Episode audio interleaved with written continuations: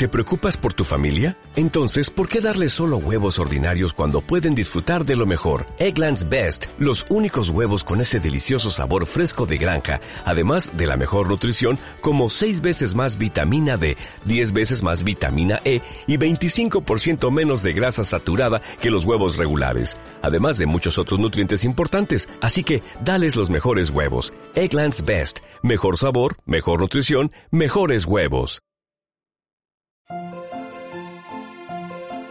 Estás escuchando Curiosidades de la Historia de Historia National Geographic. Hoy hablaremos del Coloso de Rodas, la sexta maravilla de la antigüedad.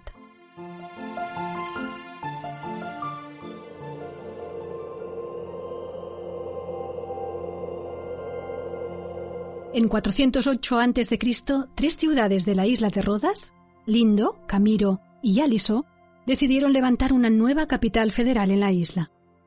La ciudad de Rodas prosperaría rápidamente en las décadas que siguieron, pero también se vio envuelta en todos los grandes conflictos de la política griega. Así sucedió a finales del siglo IV a.C., cuando estalló una guerra abierta entre dos de los sucesores de Alejandro Magno, Ptolomeo I, rey de Egipto, y Antígono I, monarca de Macedonia. Los rodios, grandes navegantes y excelentes diplomáticos, habían decidido por razones comerciales alinearse con Ptolomeo, pero en el año 307 a.C. Antígono le reclamó que cambiasen de bando, y cuando se negaron, envió a su hijo Demetrio Poliorcetes, sobrenombre que significa asediador de ciudades, a someter la ciudad. Para tal fin, Demetrio mandó construir la Helépolis, literalmente tomadora de ciudades. Una temible torre de asedio de entre 30 y 40 metros de altura que se movía sobre ruedas en perfecto equilibrio, pero los rodios lograron frenar su marcha vertiendo en su camino agua, barro y estiércol. Al cabo de un año de infructuoso asedio, Rodas y Macedonia llegaron a un acuerdo. Los rodios se convertirían en aliados de Antígono contra todos sus enemigos, excepto Ptolomeo, y a cambio continuarían siendo autónomos y dueños de sus ingresos. En prueba de gratitud por la victoria, los habitantes de Rodas decidieron erigir una estatua extraordinaria en honor a Helios, dios tutelar de la isla y personificación del sol. Los gastos fueron sufragados con el dinero obtenido por los despojos de la torre abandonada por Demetrio. Como atestigua un epigrama atribuido al poeta Tilo, para ti, Helios, han elevado hasta el Olimpo este coloso de bronce los habitantes de la Doria Rodas, cuando, tras adormecer el oleaje de Enio, coronaron su patria con los despojos de los enemigos. El encargo lo recibió Cares de Lindo, discípulo del escultor predilecto de Alejandro, Lisipo. Cares trabajó en el coloso tal vez entre 304 y 292 a.C., aunque según el filósofo Sexto Empírico, se suicidó a poco de empezar la obra al darse cuenta de que los cálculos sobre su coste eran erróneos, un dato que no debemos tomar al pie de la letra. La nueva estatua era una ofrenda a la divinidad más importante de Rodas, y por ello debía estar a la altura de lo que representaba, la victoria de los Rodios y el dios que la había hecho posible, de modo semejante a la gran Atenea que esculpió Fidias en la Acrópolis de Atenas tras la batalla de Maratón. Ello se reflejó ante todo en sus imponentes dimensiones. Las fuentes antiguas atribuyen al coloso unas veces 70 codos de altura y otras 80, esto es, entre 30 y 33 metros, dependiendo de la longitud que adjudiquemos al codo griego, que no era exactamente la misma en todos los lugares. La diferencia de tamaño podría depender también de si se sumaba o no la base de mármol blanco sobre la que se alzaba. En todo caso, la escultura era tan grande que, en palabras de Plinio, pocos hombres pueden abrazar su pulgar y sus dedos son mayores que muchas estatuas enteras. Sobre el proceso de construcción contamos con los datos de una obrita titulada Sobre las siete maravillas, atribuida a Filón de Bizancio y fichada entre los siglos IV y VI. Según esta obra, el coloso se componía de un armazón de hierro de unos 7.800 kilos de peso, con bloques de piedras cuadrados que servirían de lastre. Este armazón estaba envuelto en una especie de piel continua de entre 12 y 13 toneladas de bronce. A diferencia de lo que solía hacerse para esculturas de bronce de gran tamaño, en las que primero se fabricaban piezas sueltas que luego se unían, el coloso habría sido levantado como un edificio, por pisos. Así, Una vez moldeados los pies de la estatua sobre una basa única de mármol, se habría realizado el fundido de los tobillos y sobre estos se forjaría la pieza siguiente y así sucesivamente hasta llegar a la cabeza. Para fundir el bronce en cada nivel de la estatua se fue levantando un terraplén que enterraba cada parte de la escultura una vez terminada y permitía continuar trabajando sobre una superficie firme e incombustible. Sin embargo, en la actualidad no hay acuerdo sobre si para el Coliseo se utilizó, como indicó Filón, la fundición in situ. Algunos sostienen que se emplearon láminas de bronce trabajadas a martillo y colocadas sobre un armazón, que requieren menor cantidad de metal. Otros apuntan que el monumento se fundió a piezas en pozos de tamaño adecuado a la magnitud de la obra, que aún no han sido encontrados o identificados. El coloso, aquel audaz segundo sol de Cares, no estaba sin embargo destinado a perdurar. Un terremoto lo derribó en el año 226 a.C., antes de que acabara el siglo que lo había visto nacer, y aunque el rey de Egipto Ptolomeo III Evergetes ofreció mucho dinero y obreros para volverlo a levantar, los rodios no se atrevieron a hacerlo debido a un oráculo que lo desaconsejaba. Tendidos en el suelo y dejando ver su complejísimo interior, los descomunales restos del gigante, roto por las rodillas, estuvieron a la vista durante 900 años, suscitando la admiración de todos. No resulta extraño que Luciano de Samosata, en el siglo II después de Cristo, afirmara con humor que el coloso de Rodas, como el faro de Alejandría, se veía desde la luna. Cuando el califa Muawiyah tomó Rodas en el año 654, acabó de demolerlo y envió el bronce a Siria, donde lo compró un judío de Edesa, Urfa, quien, según fuentes bizantinas, necesitó al menos 900 camellos para llevárselo. La fuerza de la leyenda terminaría alumbrando la representación más conocida del gigante desaparecido.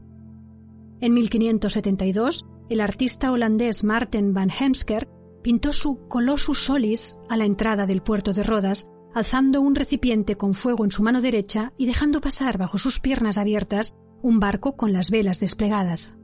Esta idea no era nueva. Un peregrino italiano, Nicolás de Martoni, que visitó Rodas entre 1394 y 1395, recogió lo que allí se decía del coloso. En tiempos antiguos hubo una gran maravilla, un gran ídolo, tan admirablemente formado que se dice que tenía un pie en la punta de dicho muelle, donde está la iglesia de San Nicolás, y el otro en la punta del otro muelle, donde están los molinos. En realidad existen argumentos de orden técnico y lingüístico contra la hipótesis del coloso con las piernas abiertas. En cuanto a los primeros, resultaba técnicamente imposible que una estatua de al menos 30 metros de altura se apoyara sobre unos pies separados hasta 200 metros uno de otro, y ello no solo por el propio peso de la escultura, sino también por el empuje de los vientos que incidiría sobre todo contra el pecho de la estatua. Recordemos además que el coloso se rompió por las rodillas, no por los tobillos. Por otra parte, los lingüistas indican que el término con el que fue designado, coloso, es un préstamo que los griegos tomaron de poblaciones autóctonas de Asia Menor. Designaba un tipo especial de esculturas en forma de pilar o con las piernas unidas. Por ejemplo, en el siglo V a.C., cuando el historiador Heródoto viajó a Egipto, denominaba colosos a cierto tipo de estatuas de los templos, las que tenían las piernas unidas. En su origen, el término no tenía que ver con la altura, la palabra adquirió el sentido que nosotros le damos de estatua de gran tamaño por el propio coloso de Rodas. Ninguno de los otros colosos de la antigüedad tenía las piernas separadas.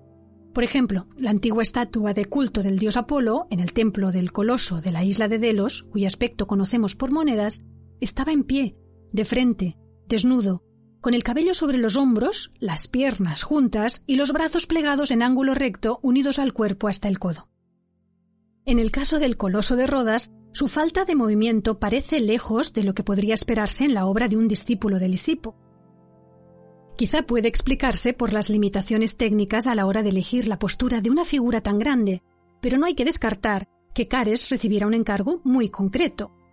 Reproducir con el tamaño de la colosal Helépolis, una antigua y venerada imagen de Helios que tendría las piernas unidas, igual que la Artemis de Éfoso, y la Afrodita de Afrodisías, también de época helenística.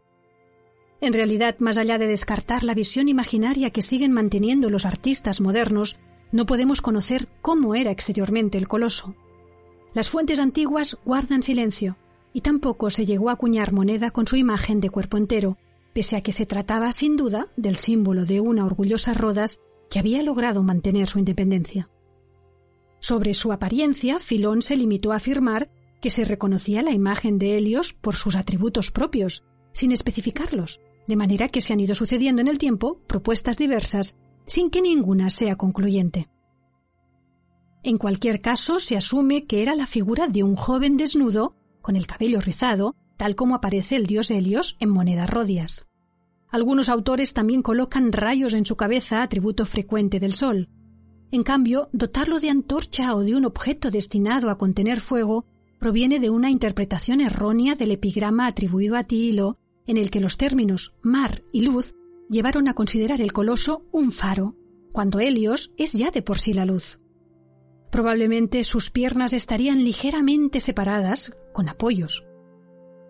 En cambio, resulta imposible conocer la posición de sus brazos, extendidos hacia abajo o con el derecho en alto, como se representó al sol en estatuillas romanas muy posteriores. En cuanto al lugar exacto de la ciudad en que pudo erigirse, resulta muy improbable que estuviera junto al mar o en zona portuaria, por limitaciones de espacio, y porque los restos habrían caído en parte al agua, donde alguno de ellos podría ahora ser fácilmente hallado. En cambio, es muy plausible que el coloso, representación de Helios, se alzara junto al templo de esta divinidad, la principal de la isla, pero hasta el momento no han aparecido restos ni de tal templo ni de un santuario al aire libre. La arqueóloga Úrsula Beder sugiere que el templo que se atribuye tradicionalmente a Apolo Pitio en la Acrópolis de Rodas es en realidad el dedicado a Helios. Se explicaría así que en una terraza contigua a la de este edificio se encuentre el estadio, lugar en el que competían atletas de toda Grecia durante las Alieia, las fiestas en honor a Helios, Helios en el dialecto local, de manera similar a lo que sucedía en Olimpia, el Istmo, Nemea y Delfos, cuyos estadios se encontraban dentro del recinto sagrado. Otros se decantan por un lugar en el que hubiera derribado casas al caer, como la zona del palacio del gran maestre o del bazar. Para ello se apoyan en un proverbio griego que recomendaba no remover lo que bien quieto está, pues según un comentarista antiguo, los rodios no habrían vuelto a levantar la estatua por temor a que causara en el futuro nuevos destrozos. Pocas son las certezas y muchas las dudas relacionadas con un monumento que por su tamaño, su coste y la complejidad de su ejecución mereció ser considerado una de las maravillas de la antigüedad.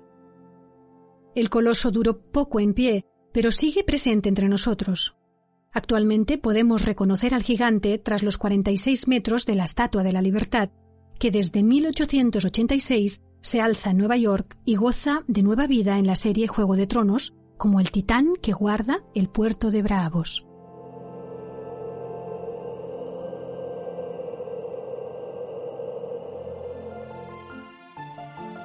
Si te gusta la historia, no te pierdas nuestro nuevo podcast Desenterrando el Pasado, en el que exploramos los detalles arqueológicos y paleontológicos más interesantes del mundo de la mano de los investigadores responsables de las excavaciones. Busca Desenterrando el pasado en tu plataforma de podcast favorita y escucha la historia, porque a fin de cuentas, conocer nuestro pasado es conocernos mejor en el presente.